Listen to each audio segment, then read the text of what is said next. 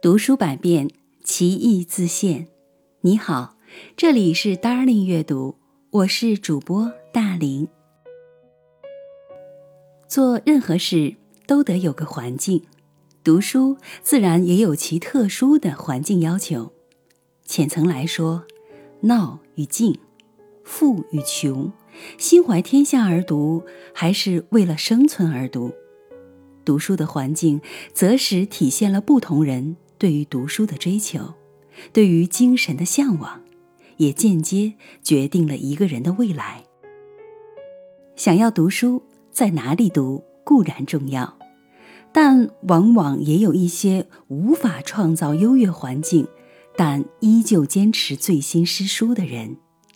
作家汪曾祺就是其中一位。他在文章《无视此静坐》中，也同我们分享了。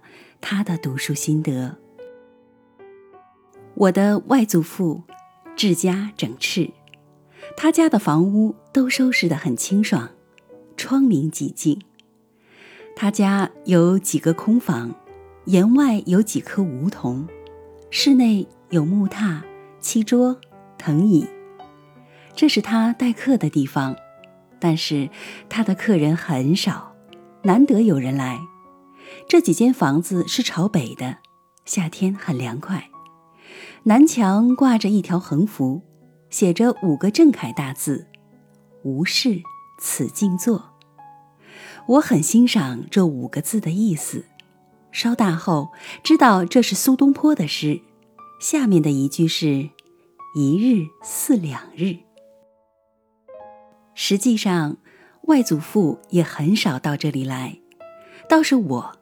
常常拿了一本闲书，悄悄走进去，坐下来一看半天。看起来，我小小年纪就已经有一点隐逸之气了。静是一种气质，也是一种修养。诸葛亮云：“非淡泊无以明志，非宁静无以致远。”心浮气躁是成不了大气候的。静是要经过锻炼的，古人叫做习静。唐人诗云：“山中习静观朝锦，松下清斋折露葵。”习静可能是道家的一种功夫，习于安静，确实是生活于扰攘的尘世中人所不易做到的。静，不是一味的孤寂，不闻世事。我很欣赏宋儒的诗：“万物静观皆自得，四时佳兴与人同。唯静才能关照万物，对于人间生活充满盎然的兴趣。静是顺乎自然，也是合乎人道的。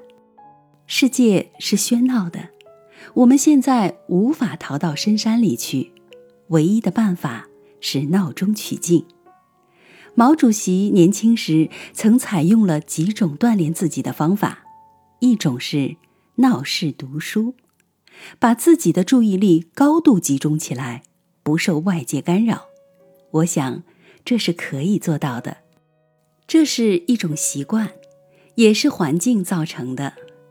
我下放张家口沙子岭农业科学研究所劳动，和三十几个农业工人同住一屋。他们吵吵闹闹，打着马锣唱山西梆子，我能做到心如止水，照样看书、写文章。我有两篇小说，就是在震耳的马锣声中写成的。这功夫，多年不用，已经退步了。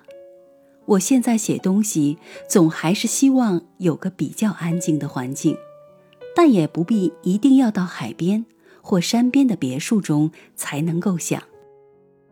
大概有十多年了，我养成了静坐的习惯。我家有一对旧沙发，有几十年了。我每天早上泡一杯茶，点一支烟，坐在沙发里坐一个多小时。虽是悠然独坐，然而浮想联翩，一些故人往事，一些声音，一些颜色。一些语言、一些细节，都逐渐在我的眼前清晰起来，生动起来。这样连续做几个早晨，想得成熟了，就能落笔写出一点东西。我的一些小说、散文，常得之于清晨静坐之中。曾见齐白石一幅小画，画的是淡蓝色的野藤花，有很多小蜜蜂，有颇长的题记，说这是他家的野藤。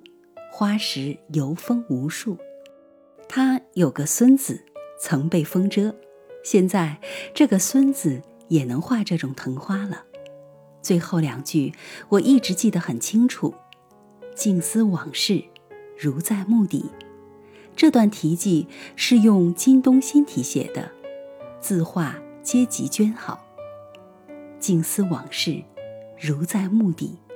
我觉得。这是最好的创作心理状态，就是下笔的时候也最好心里很平静。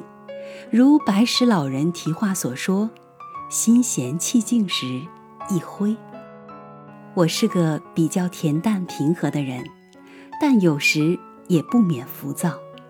最近就有点如我家乡话说：“心里长草。”我希望政通人和。使大家能安安静静地坐下来，想一点事，读一点书，写一点文章。一九八九年八月十六日，读书百遍，其义自现。Darling 阅读，下期见。